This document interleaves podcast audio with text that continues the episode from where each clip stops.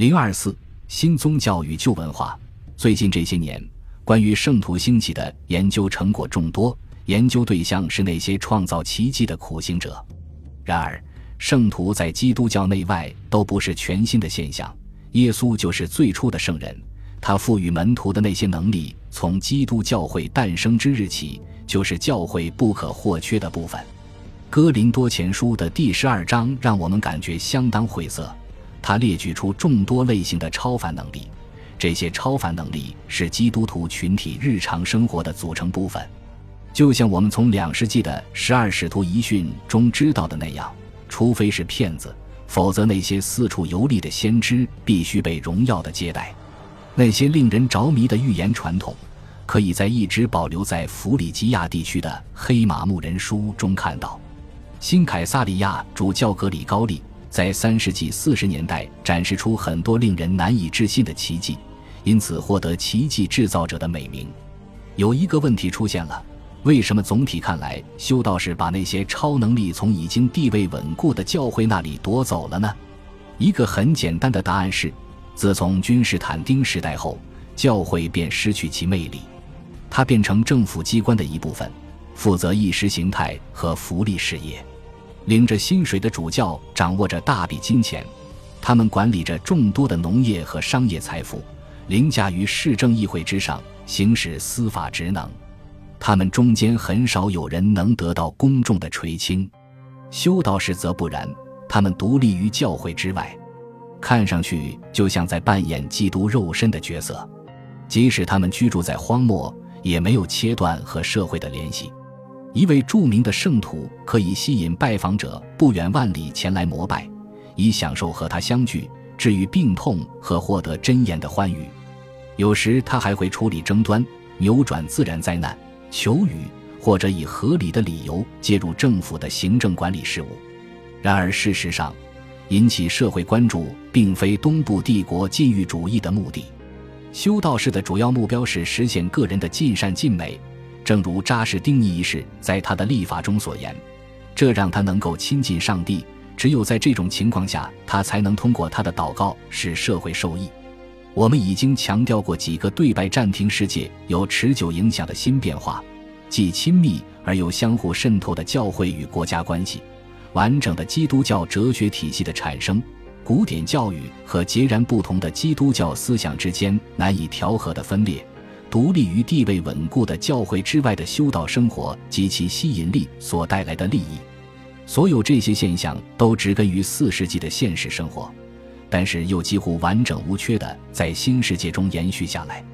如我们前文所述，还有一个重大变化是重大神学争论的平息。第七次基督教大公会议后，拜占庭基督教会合上了他们的书卷。看上去，所有的异端都已经灭绝，大家最终达成一致的教义是如此完美，以至于此后没有什么可增加或剔除的了。正如19世纪圣彼得堡大主教所言：“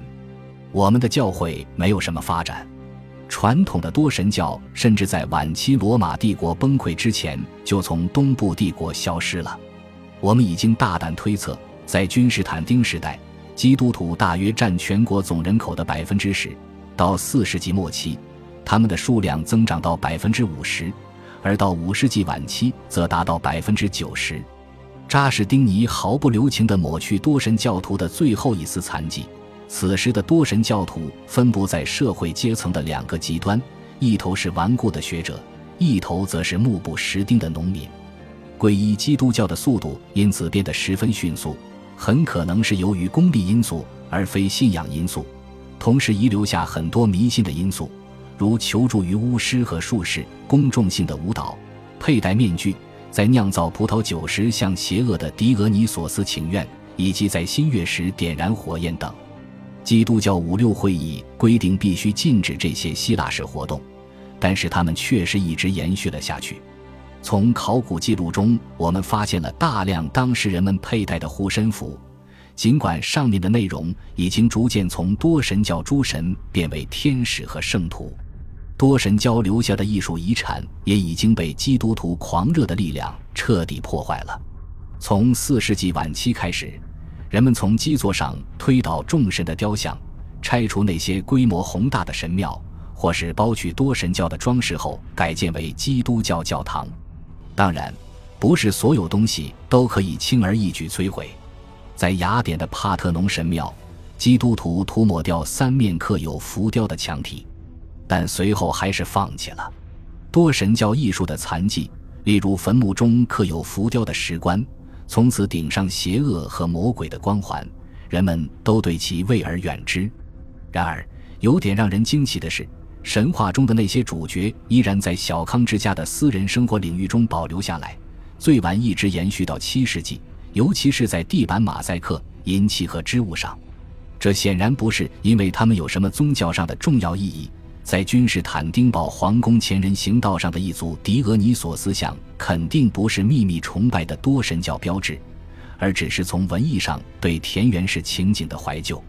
圣徒崇拜在实践和幻想的层面上完全弥补了多神教留下的缺口。这不是说这里有一个简单的替换，如太阳神及其马车一起被同样乘马车奔向天堂的先知以利亚取代。雅典娜、库伯勒和伊西斯的地位被童真女玛利亚取代。我们可以看到，某些特定的活动依然保持不变，只不过是主角发生了变化。尤其是在极为重要的治病领域更是如此。在多神教的时代，梦疗在阿斯克勒皮俄斯、伊西斯、迪奥斯库里兄弟和其他神灵的神殿中得到广泛的应用。病人需要躺在一处神圣的特定区域内，奉献必要的祭品，然后等待神灵在其幻觉中出现，治愈其疾病。基督教时代看起来也有十分相似的治疗过程。但是治疗者却变成圣米海尔、圣西格拉、圣塞勒斯和约翰，以及圣科斯马斯和达米安。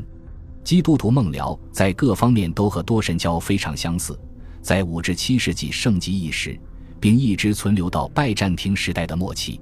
与此同时，对圣徒的崇拜创造出新的神话。与多神教相比，基督教传奇显得朴实无华，它包含更多暴力内容。却没有性的成分，如下传说也相当频繁地被重复。所有殉教士都坚贞不屈，毫不畏缩，唯一有所区别的就是他们承受的酷刑、车裂、火刑、斩首和扔进湖里冻死等。他们受难的故事被无休止地在布道中颂扬，在图画上描绘，由此变成公众精神世界的组成部分。塞萨洛尼基的每一个居民都知道。其保护神圣迪米特里曾经被不信上帝的暴君马克西米亚努斯下令用长矛刺死。他还有个年轻的伙伴奈斯托尔，曾经在一场决斗中杀死一位著名的决斗士。考察这个相当粗糙的故事是否有事实作为依据是没有必要的。然而，值得我们注意的是，拜占庭万神殿中几乎所有较受欢迎的圣徒形象都来自远古的虚构人物。亦或已经被抹去历史真实的痕迹，只有把它们放到同一个模子中，才能实现人们期待他们扮演的角色。恭喜你又听完三集，欢迎点赞、留言、关注主播，主页有更多精彩内容。